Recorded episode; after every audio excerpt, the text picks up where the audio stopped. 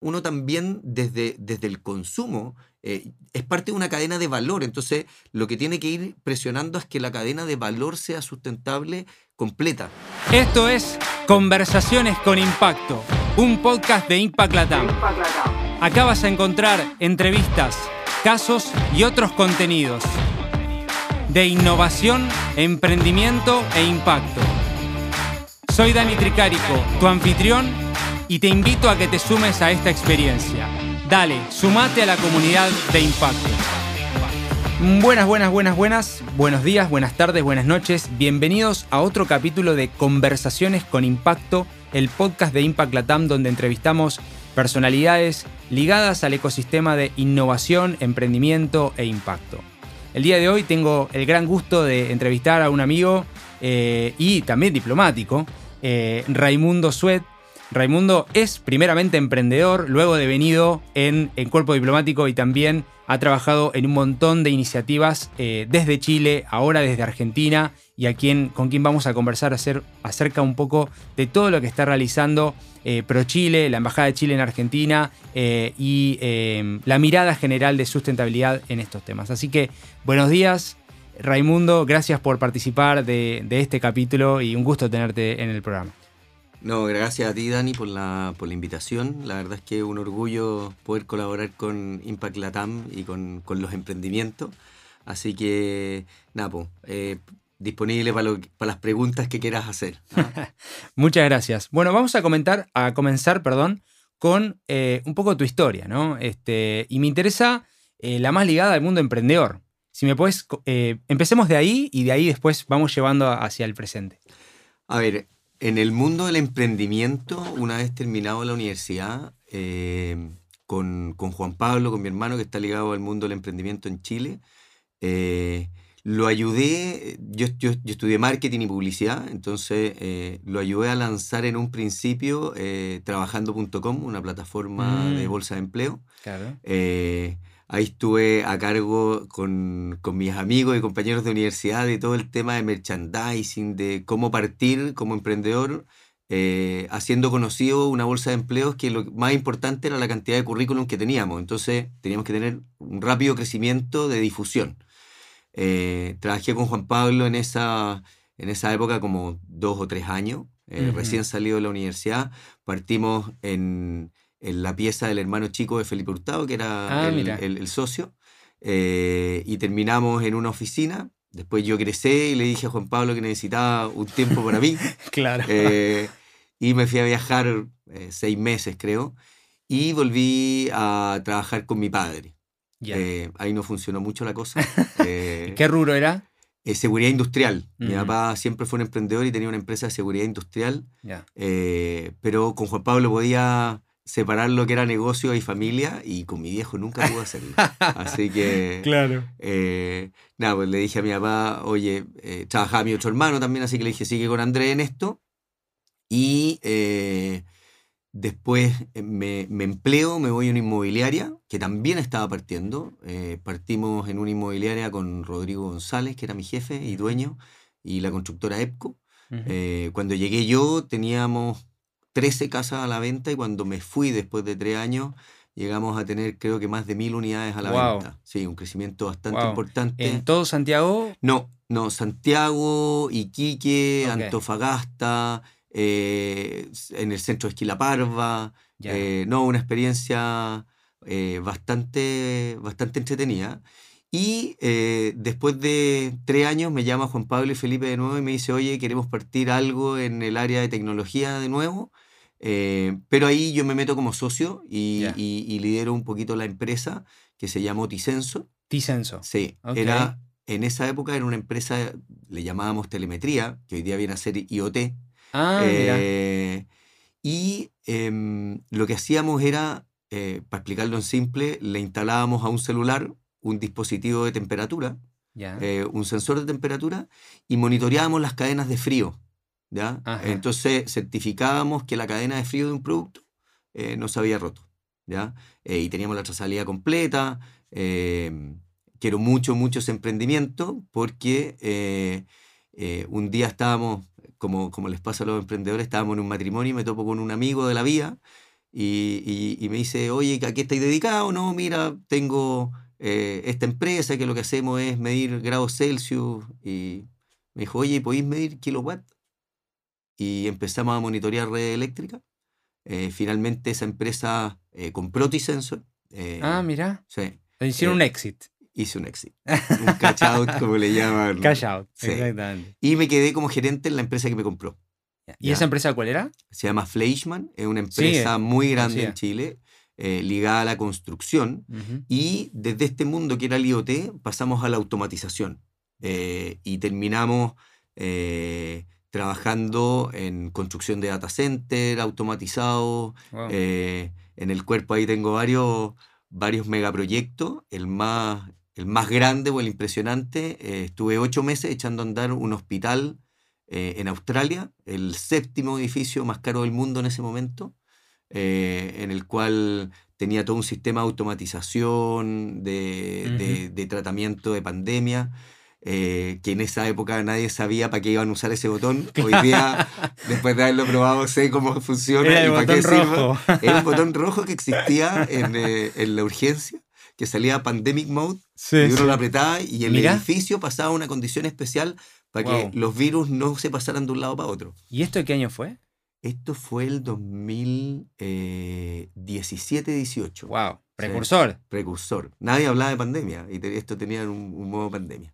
Mm. Y de ahí, eh, bueno, estuve en Australia, después hice un data center tier, eh, tier 3, que lo certificamos en forma remota, que se construyó en la durante la pandemia, mm. el data center de Sonda, un clase eh, a nivel mundial. Y, y de ahí eh, lo, que les pasa a los, a los emprendedores, entre medio, eh, no podía seguir 100% empleado, así que era socio con mi jefe. Claro. partí un centro de evento, que, que, es un proyecto muy lindo, que lo ya más o menos manejando cinco años.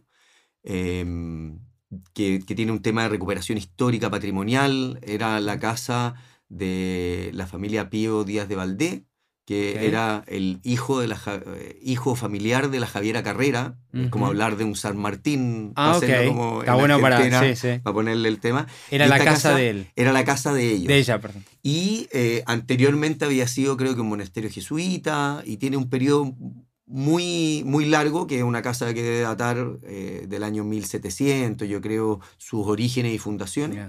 Eh, y estaba enterrada. Con los terremotos se derrumbó, estaba debajo de un cerro, la desenterramos y hicimos un centro evento al lado que se llama Entre Muros, que queda entre medio de todas las ruinas de esta casa. Muy, muy, muy bonito. Y como buen emprendedor, no, no todo lo maneja uno, lo inauguré el 15 de marzo del año 2020.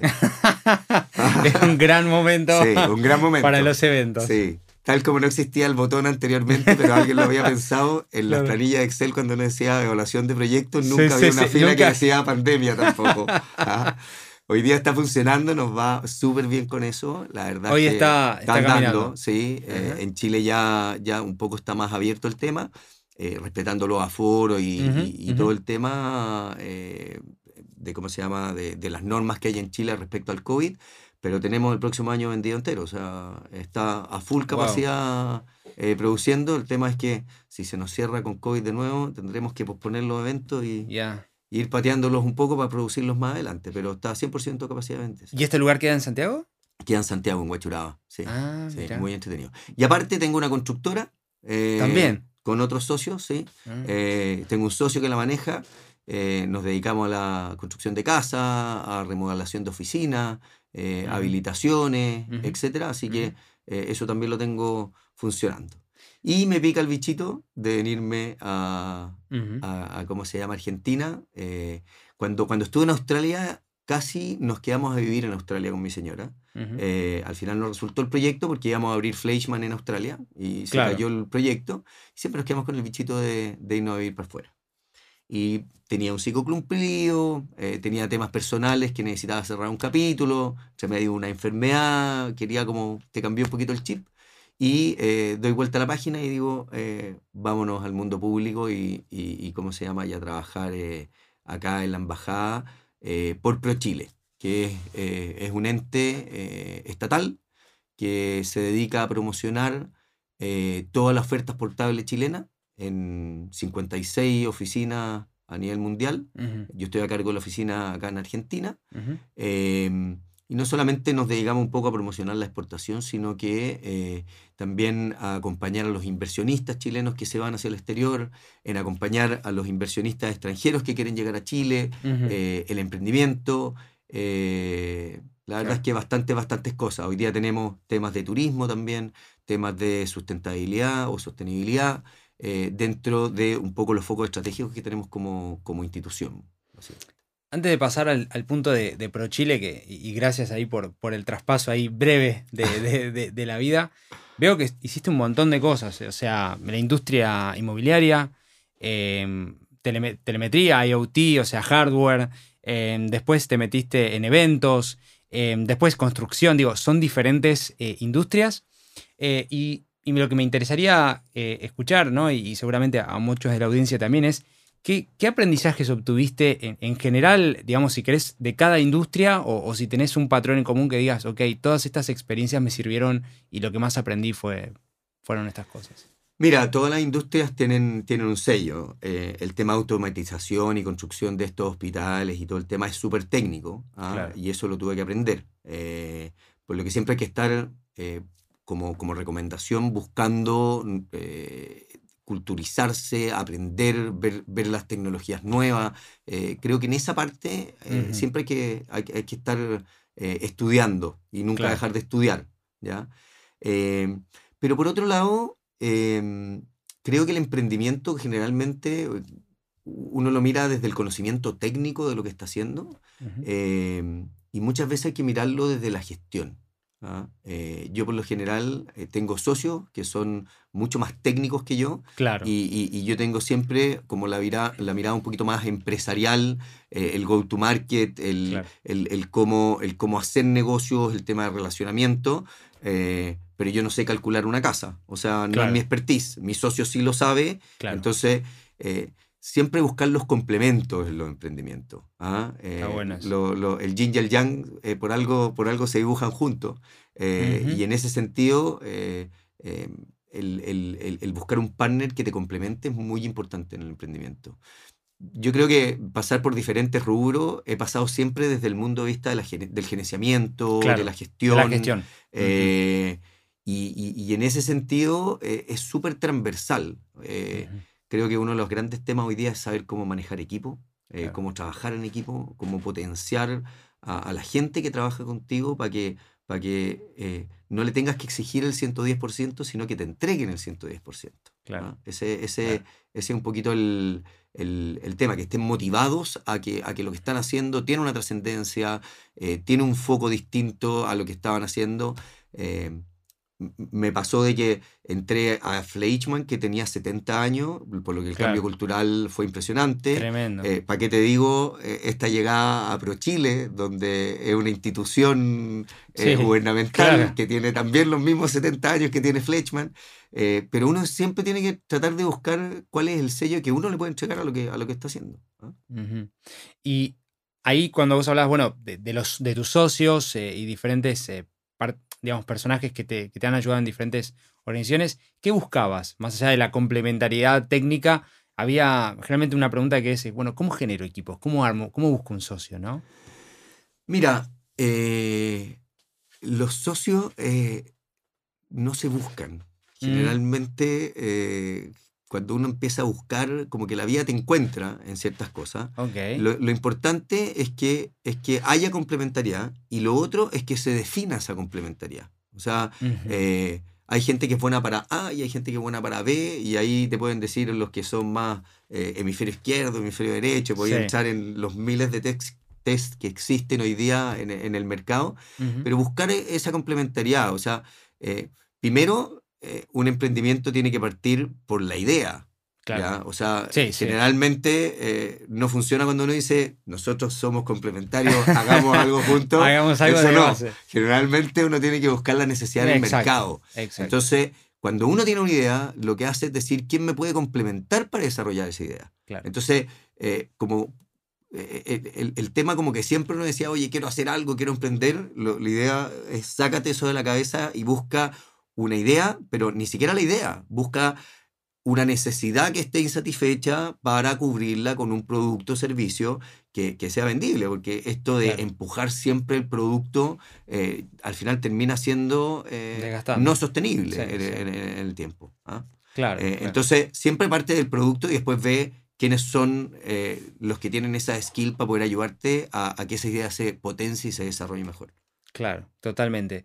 Y lo que vos hablabas un poco, ¿no? De, la complementariedad técnica, pero también desde de la visión en común de decir, ok, eh, vamos a hacer esto en conjunto y, cómo podemos generar, eh, no enamorarnos de la solución, sino del problema y generar una solución que revisite ese problema, ¿no? Que revisite. Exacto.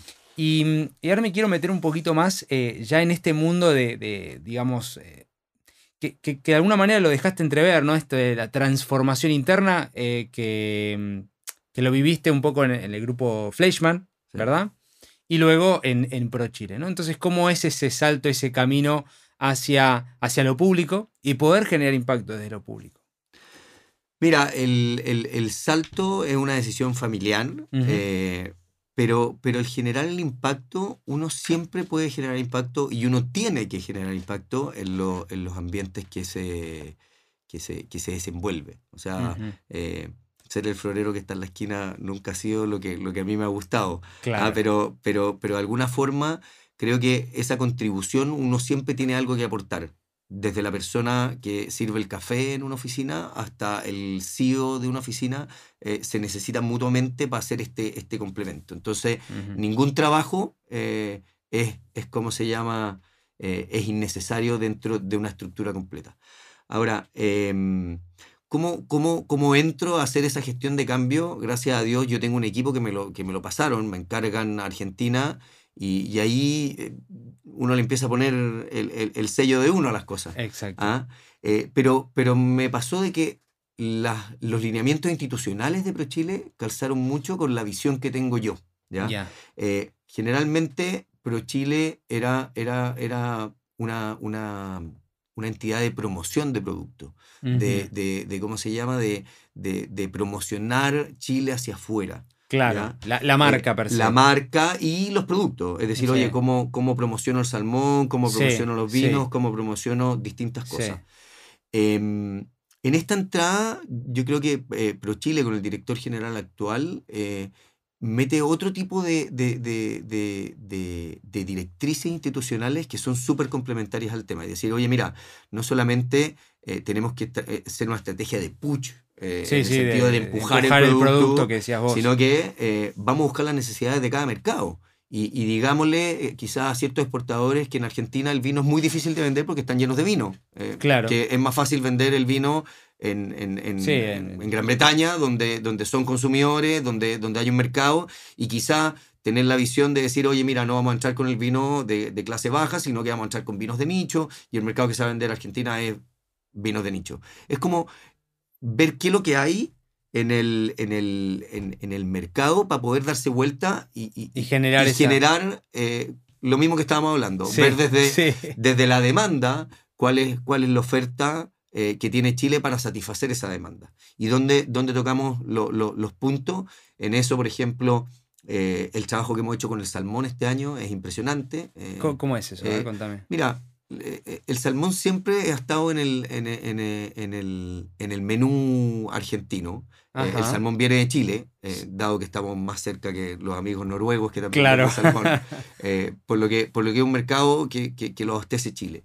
en ese sentido, hemos estado muy presentes en ver cómo la cadena de distribución eh, eh, está comprando el salmón, qué es lo que le faltaba, qué trabas tenía. Entonces, desde el punto de vista de trabajar la demanda. Pero además, se, uno, tiene que ir mirando dónde están esas oportunidades. ¿Por qué elegimos el salmón este año?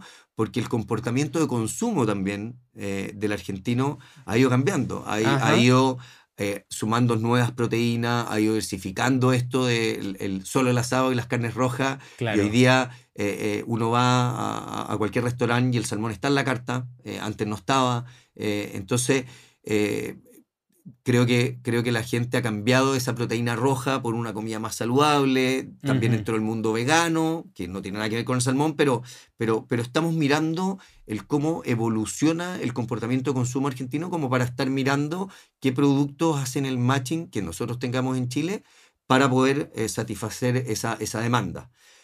Eso desde el punto de vista de la exportación chilena, Claro. pero, pero nace también una nueva directriz que es eh, eh, las cadenas globales de valor, eh, el cómo potenciar el emprendimiento, el tema de la sostenibilidad, el tema del turismo que no lo veíamos nosotros, el tema de la marca país. Entonces, hay ciertos pilares que se van agregando a esta estrategia antigua solo de promoción Exacto. sí, que, sí. que- que también empezamos a buscar eh, la complementariedad. Y en eso, yo en lo personal he tenido una estrategia con Argentina que, que, mm, que la verdad es que yo creo que cuando uno se sienta en la mesa y decir yo me compro, o sea, yo te compro y tú me vendes, Sí, eh, eh, es muy distinto. es transaccional. Es claro. transaccional.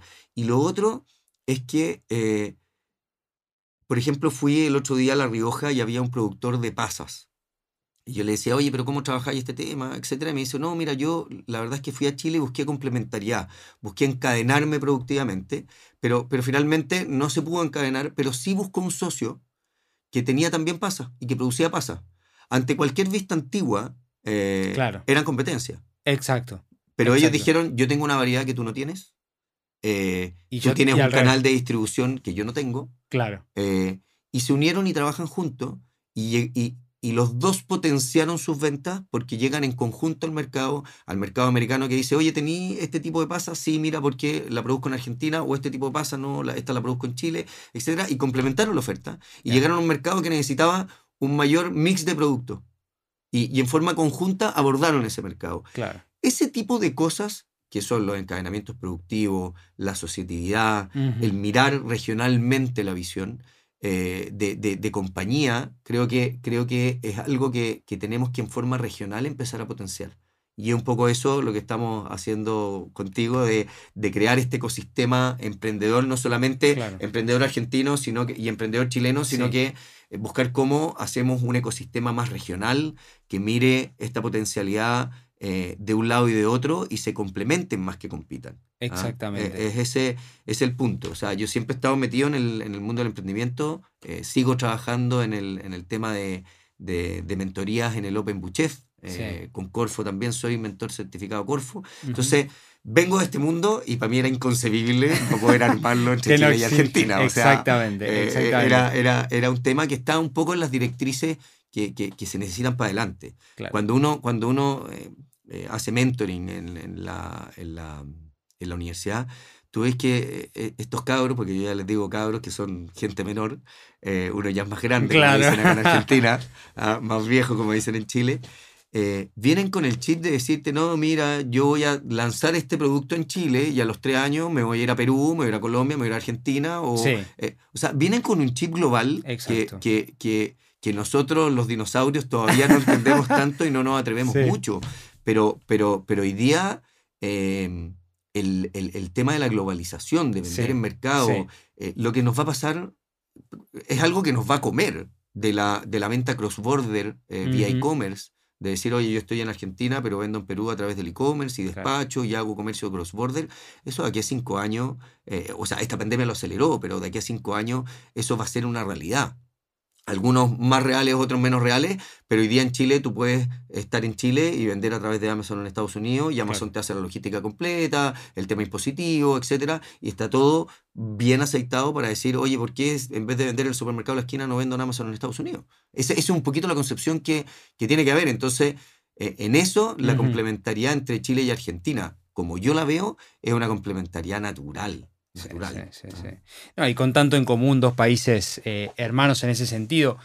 Eh, y creo que hay, hay varios puntos que, que tocaste, que hablabas un poco de la, de la transformación interna, ¿no? de, de- de buscar en las instituciones que, que anteceden en tiempo, en años, en buscar desde la, de- desde la necesidad, ¿no? tirar desde la necesidad y no desde el producto, que es algo que surgió bastante en la, en la charla, eh, y también ligado a estos encaramientos productivos, eh, lo que yo llamo la... eh, nos enseñaron en, quizá de los 90, la ventaja competitiva, y yo hablo mucho de la ventaja colaborativa, ¿no?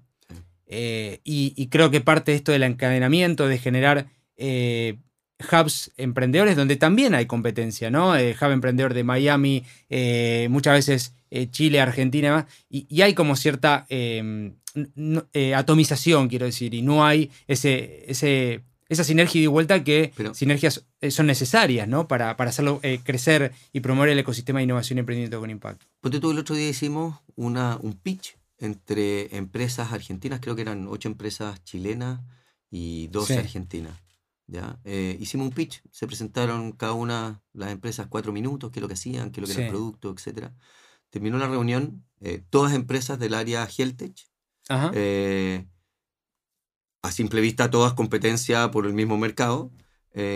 al cabo de una semana ya habían firmado NDA alguna eh, para distribuirse productos de un lado y de otro, complementar el producto mío con el producto tuyo, ver cómo aceptamos un mercado. O sea, yo creo que la forma de, de, crecer hoy día no es eso de que no me falta capital, que el capital de trabajo, de repente eh, eh, uno dice, es mejor ser dueño de una torta chica o, o, o, ser dueño de un pedazo de una torta gigante. es súper importante. Es como, como entre dos miran un mercado que es mucho más atractivo, eh, donde los dos van a crecer, pero no pueden crecer sin el otro. Entonces, esa co-competition, como le llaman los, los, amigos americanos, eh, es súper importante y es real. O sea, no, no, no, es una teoría, no es algo que inventaron y lo escribieron en un libro. Es, cuando uno lo mira, eh, sobre todo en las empresas de servicio o en estas empresas más tecnológicas, los tipos con complementariedad se pegan de repente unos saltos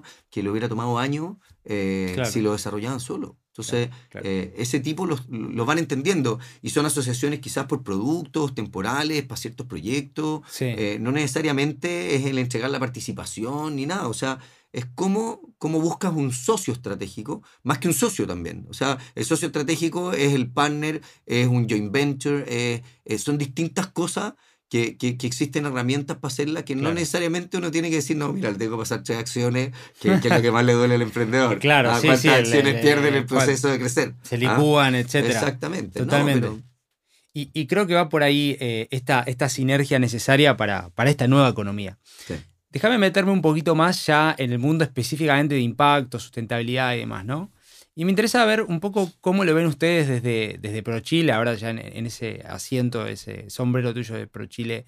Eh, y en general, digamos, está eh, iniciativas como la ley REP, que es la ley de responsabilidad, para lo que nos escuchan, es una ley que sacó eh, em, el gobierno de Chile ligada a la responsabilidad del productor de, em, de, los packagings y, de un montón de, de insumos eh, hacia la circularidad, ¿no? Este, básicamente que permita la, em, no solo el reciclaje, sino la reutilización, la reparación, ¿no? Esas tres Rs. Em, además de la, la ley REP, hay un gran, una gran brecha, y, si querés hablando de Chile y también de Latinoamérica, en términos de esta transición hacia la economía, la nueva economía sostenible y demás. ¿Cómo, ves eso un poco?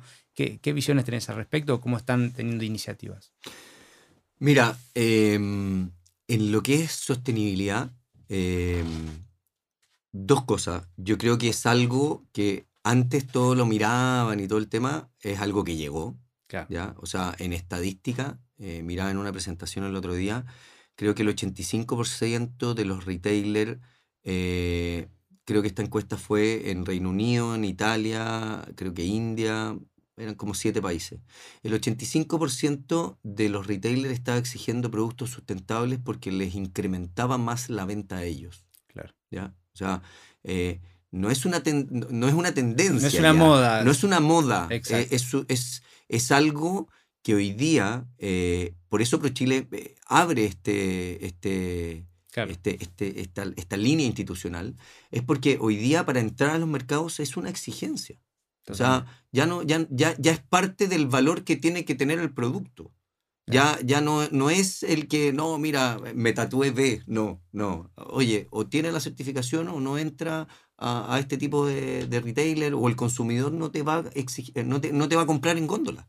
O sea, hay un consumidor que tiene un cambio de consumo. Exacto. ¿ya? Entonces, eh, en, en, en, definitiva, si está la barrita de cereal eh, B, eh, que, que, es eh, eco-friendly, que, que, viene en un packaging no de plástico, que, que, más encima tiene un tema con la comunidad donde se produce, etcétera, versus otro, y aún que cueste más caro, te aseguro que van a exigir el, que, el que es B, por decirlo algo. O sustentable, o, sustentable, o, Y, lo otro, y lo otro es como sacar ese paradigma que para ser sustentable o sostenible, tengo que tener eh, economía circular y ser quien eh, reciclo basura y todo ese tema. No, la verdad es que, eh, lo, que, lo, que lo que es ser B es, es de repente hay constructoras que ya están certificadas como empresas B. o sea, uno dice, ¿cómo una constructora? no, mira, el cómo así eh, partícipe del proceso a los colaboradores, el qué impacto tienes en, en, cómo se llama, en las comunidades en las cuales tú, tú actúas, el qué tipo de productos eliges para, para, para construir, si, si, tienes solventes amigables o no solventes amigables con, con el medio ambiente. O sea, uno, uno también desde, desde el consumo eh, es parte de una cadena de valor. Entonces, lo que tiene que ir presionando es que la cadena de valor sea sustentable completa. Yo, yo soy sustentable en la porción que a mí me corresponde, pero el consumidor al final eh, mira la cadena completa, entonces dice, este producto versus este otro producto, ¿tiene una diferenciación o no tiene una diferenciación? Y esa diferenciación es ventaja competitiva, lo que estábamos hablando al principio. El no ser sustentable o sostenible o, lo que, o, este concepto del que estamos hablando significa que eh, vas a tener una posición competitiva eh, distinta. Eh, vaya a tener que competir por precio, no va a tener valor agregado, eh, no tiene un concepto de marca. Hoy día, bueno, el caso del iPhone, eh, yo creo que ponías iPhone en cualquier podcast y aparece, pero, pero en definitiva, lo que le entregan estas grandes compañías como valor a la marca. no, vale el aparato, sino que vale el concepto, de, la marca, el concepto del valor, el concepto de cuánto vale tu marca versus cuánto vale tu producto. el, precio del producto pasa a ser secundario. Pero estos son los tipos de cosas que apalancan esa ventaja competitiva. Y creo que para el futuro va a ser eh, un, un, desde. No, no, no, esa es la visión que yo tengo hoy día y, la tendencia que se está dando en los mercados internacionales. O sea, no, no es algo que, que Suete está inventando en este podcast, sino que vayan a, Europa, vayan a Estados Unidos, miren las góndolas y, miren cómo, cómo y ya te piden a vos. Ya te, dicen, necesito, eh, Viña Cochitoro, eh, una empresa eh, certificada B, digamos, está tomando una posición relevante ligada a, a, la fuerza del mercado. Es decir, la, la gente está pidiendo eso en otros mercados. Acá Trivento también está certificado B, yo, yo, yo sé, eh, lo sigo muy de cerca y la verdad es que los tipos entienden que, que, que para afuera va a ser una exigencia. Y ellos trabajan en el mercado 100% exportador, entonces eh, de alguna forma eh, es como que me digáis, no, voy a mandar el vino en, en, en, en bolsa. No, no, se puede, tienes que mandarlo en una botella de vidrio, con un branding. Esto es parte del branding y es parte de, de, de lo que el consumidor te pide como necesidad. Volviendo a la necesidad del consumidor, el consumidor necesita que los productos tengan este, este sello. o sea, en la concepción, cuando uno mira a los niños, los que me hicieron reciclar en mi, caja, en mi casa fue mi hija de 7 años. No, no fue iniciativa mía. Eh, es porque, oye, papá, ¿por qué no reciclamos en todas las casas? Está, no sé qué. Vienen con un chip distinto. Sí, el otro día veía una encuesta del gran desafío que tiene Chile. Eh, em, sobre todo 4% de la población solamente recicla. O sea, hay un gran trabajo ligado al 2030, a 2050, eh, el, futuro circular y demás.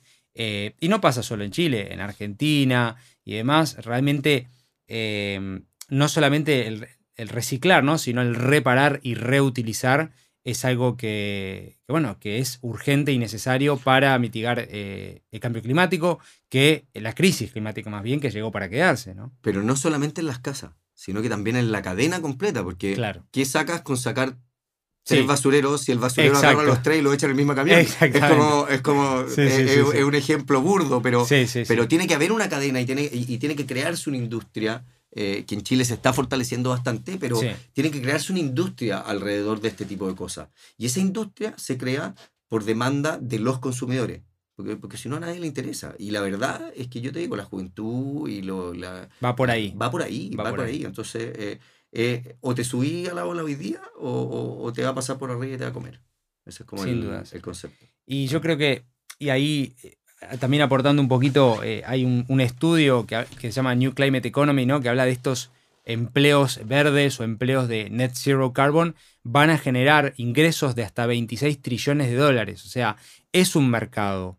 Es un mercado que, eh, por un lado, en la transformación sostenible, es decir, empresas que quieran cambiar hacia este paradigma de la nueva economía, que sea de productos, de servicios, y pero por otro lado también un mercado que está generando y va a generar a través de inclusión y diferentes eh, tipologías eh, mayor abundancia y oportunidades para un montón de empresas, ¿no? Para un montón de empresas. Quería, quería meterme un poco eh, en, estos puntos, sobre todo ya, ya con algunas, algunas preguntas más, más personales para, para sacarte jugo de tu experiencia, ¿no? Em, y si pudieras, y, hablaste un poco de, de tus aprendizajes, en el camino emprendedor. ¿Qué principales aprendizajes estás teniendo aquí ahora en, tu rol en, en, ProChile? Hablaste un poquito de transformación, del desafío de, eh, reconvertir quizá industrias u organizaciones que son, eh, bueno, anteceden en muchos años. Digo, ¿qué, ¿cuáles son los principales aprendizajes que has tenido en este último tiempo? Mira, la verdad es que llegar al, mundo público, eh, todo el mundo como que te dice, no, te voy a trabajar en el mundo público y es difícil. Yo la verdad es que ha sido una tremenda experiencia. Lo, lo he disfrutado, eh, eh, me encanta hacer negocios. Ese, ese es como mi, mi, mi pasión. Tu ADN, sí. Y en esto me he topado con mucha gente que quiere hacer negocios y que está ávida de hacer negocios. Los emprendedores que se quieren ir a Chile, las, las empresas que quieren llegar acá. Entonces, el darle consejos, el, el, el, el, ayudarlos a cuál es la mejor forma. la verdad es que me, me, me, encanta. Tengo un equipo de trabajo impresionante que les saco el sombrero, eh, han dejado eh, sudor y lágrimas, como dicen este año, con este, con este ser que es bastante hiperkinético. Eh, no, y les doy, les doy las gracias a ellos porque tremendo equipo, se, se, se han adecuado, tomaron un poco la, la, visión que, que, que traía yo para ponerle ese sello personal eh, siguiendo todas las líneas institucionales claro, eh, y directrices institucionales, pero, pero como que siempre uno le puede poner el sello a las cosas, lo que yo te digo. O sea, eh, ir a hacer lo que, solo lo que te piden no es lo mío. A mí me encanta proponer, me encanta hacer. este evento un poco que estamos haciendo con los emprendedores nace un poquito de eso, porque, porque veo la oportunidad de que complementando Chile con Argentina, creo que sería, pero espectacular. espectacular. O sea, yo veo un potencial ahí eh, en, en, en, esta charla que va a estar Corfo, va a estar Startup Chile, eh, va a estar tú, va a estar Sistema B. Eh, estamos mezclando un poquito el tema para poner el sello en que eh, como dicen, eh, la Barbie Ket no se venden por separado, eh, como decía Mattel. yo creo que la sustentabilidad, el emprendimiento, la sostenibilidad, los ecosistemas, las complementariedades, las cosas no se venden por separado, juntos son exponencialmente más potentes. un poco esa es la, la, visión que tengo. Totalmente. Y quiero meterme en un poco acerca de, de, de, aprendizaje que tuviste de este último tiempo si, me podés, si nos puedes compartir a, la audiencia, ¿no? Básicamente algún libro, alguna película, alguna serie que te haya impactado en los últimos dos años quizá de pandemia o antes, que os digas, mira, es interesante para recomendar y, me llevó, me, influenció en este punto. A ver, de gusto de película. Eh, Puede ser un libro, el podcast, la, la, pregunta. Hoy día estoy leyendo La moneda en el aire, eh, que es un libro argentino para entender un poquito la historia argentina ah, no lo eh, conozco. Mira. Eh, es un libro que te explica desde el punto de vista de una conversación en un café, así como la que estamos teniendo nosotros, entre dos personas, que te va contando por qué Argentina y cómo Argentina todavía no lo termino. Así es lo que es. no, no es lo que es, sino que entender qué, qué, es lo que han hecho cada uno de los gobiernos, qué es lo que han intentado hacer, o la historia económica un poco de Argentina, sin hacer un juicio. ¿ah? Pero, pero, pero es, es re entretenido eh, el, poder, el poder comprender, porque cuando uno llega a un país, la verdad es que eh, al principio me hablaban de los, del nombre de un político que lo tenía que conocer y no lo conocía. Entonces, eh, hay que entender la idiosincrasia, por qué, por qué las cosas pasan como pasan, por, qué, por qué, qué, lo que, cuál es el mindset del argentino. yo al argentino lo encuentro que es un tremendo emprendedor. O sea, es un tipo que está constantemente buscándole la vuelta a cómo salir adelante y eso yo lo reconozco a nivel profesional. O sea, esos profesionales argentinos que han llegado a Chile eh, tienen, tienen ese, ese, es el buscarle la vuelta al problema que, que, es parte de la idiosincrasia argentina. Este libro un poco te, ayuda a, a, entender ese, ese tema.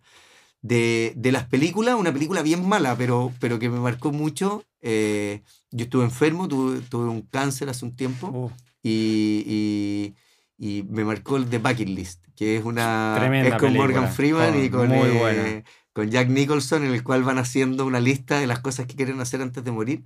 Eh, fuerte, fuerte esa película. Sí, sí, sí. ¿no? Entretenida, entre divertida, comedia, pero, pero me pegó en un momento de la vida que, que la verdad, eh, eh, aquí estamos tratando de cumplir algunas bucket list que, que hicimos después de ese, de ese periodo, pero pero nada, me encanta El Padrino, como cine también, te podría decir Star Wars, tengo un gusto, pero absolutamente variado. ¿ah? Hasta me gozo las películas Marvel con mis hijos, o sea, claro, eh, claro, No, no tengo, no, no, no, soy muy exquisito, pero, pero hay ciertos mensajes en ciertas películas que me, que, me, que, que esa en, en, particular me gusta mucho.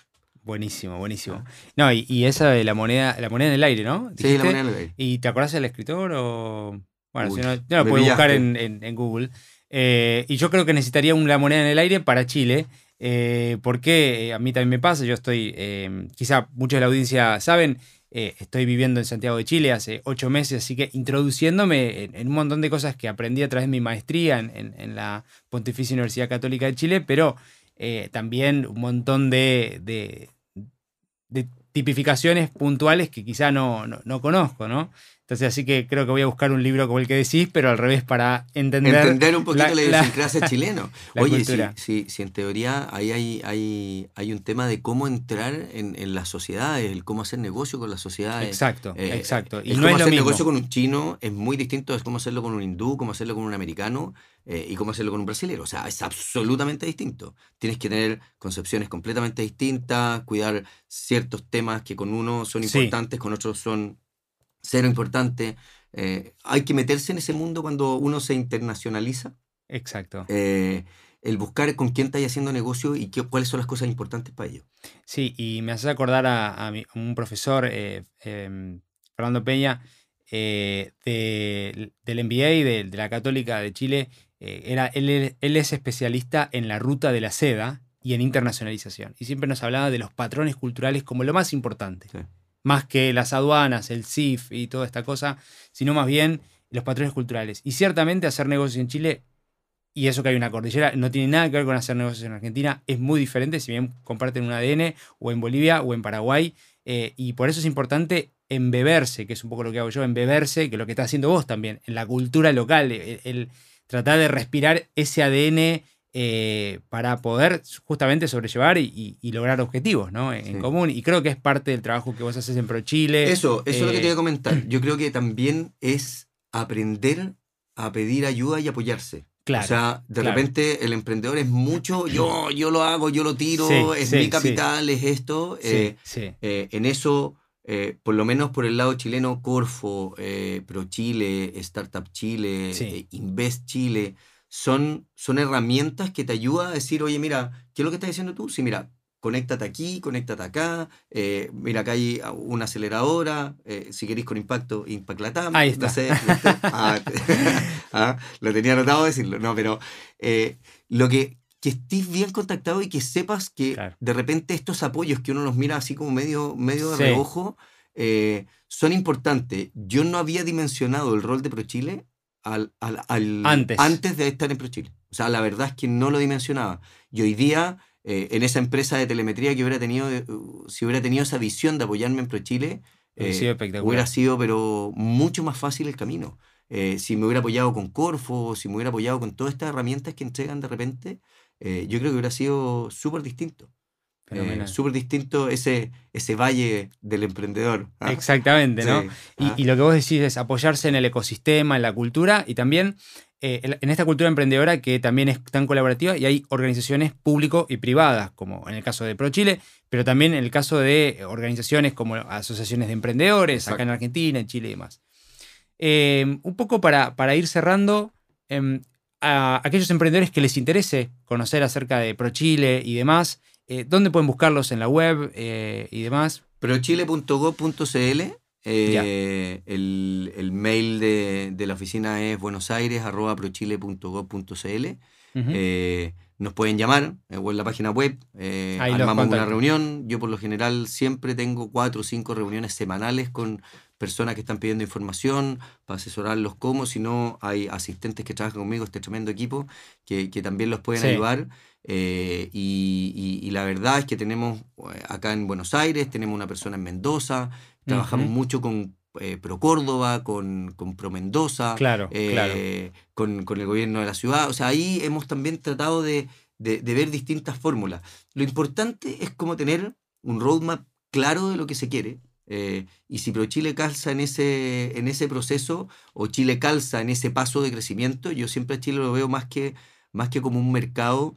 Eh, ahí tengo una frase que es copiada, pero, pero Chile es un país de 19 millones de, eh, de una población de 19 millones de personas, pero con 5 billones de consumidores. Chile tiene tratado de libre comercio con el 80% del PIB mundial, con el 80% de la población, por lo que estar en Chile es acceder al arancel cero en ciertos productos, o en la mayoría de los productos, al 80%, al 80 de la población mundial. Entonces, Chile para mí es un país plataforma. ¿Ah? De, eh, Chile al mundo. de Chile al mundo. Eh, en eso, el programa, por ejemplo, de ProChile, el Go Global, que es una mezcla de Chile y, y Corfo, de ProChile y Corfo, eh, para lanzarte a, ciertos mercados, eh, yo creo que es un, tremendo programa, un tremendo programa. Entonces, eh, más que decir, oye, quiero vender mi producto en Chile o quiero instalarme en Chile, es miren el mundo a través de, del, prisma de, las oportunidades que Chile entrega. ¿ah? Y en eso un poquito volvemos al tema de las complementariedades de antes. Es como cómo no dejo de estar en Argentina, sino que me complemento con esta Argentina y, comercializo desde Chile o termino productos en Chile y con eso los lanzo al mundo. Eh, yo, creo que, yo creo que ahí va el desafío que, un poquito estamos llamando a hacer. No estamos llamando a váyanse de Argentina y, y, en Chile, sino que Complementariedades. Es complementariedades. o sea, Hay, hay ciertas ventajas competitivas que tiene Argentina hoy día que Chile no las tiene. Entonces, en ese sentido, quien, logre eh, mirar la oportunidad y la necesidad y, busque cómo hacer este mix, yo creo que, eh, como dicen en Chile, le pega el palo al gato. ¿ah? O sea, es, como la fórmula que, hay que tener. Perfecto. Bueno, muchísimas gracias, eh, Juan, Pablo, te iba a decir. Muchísimas gracias, Raimundo, por acompañarme y acompañarnos y poder conocer un poquito más tu historia, quién sos, eh, meternos ahí un poquito en tu cabeza tus aprendizajes y felicitarte y felicitarlos por el tremendo trabajo que hacen en ProChile. Esa, ese distintivo, esa insignia se, siente, se ve, así que felicitarte por, por, lo que estás haciendo y ese mindset disruptivo que siga mientras puedas. Mientras, te, lo permita, mientras te lo permita la institucionalidad. Em, y de mi lado, agradecerte, así que muchas gracias por participar de, de este episodio de Conversaciones con Impacto.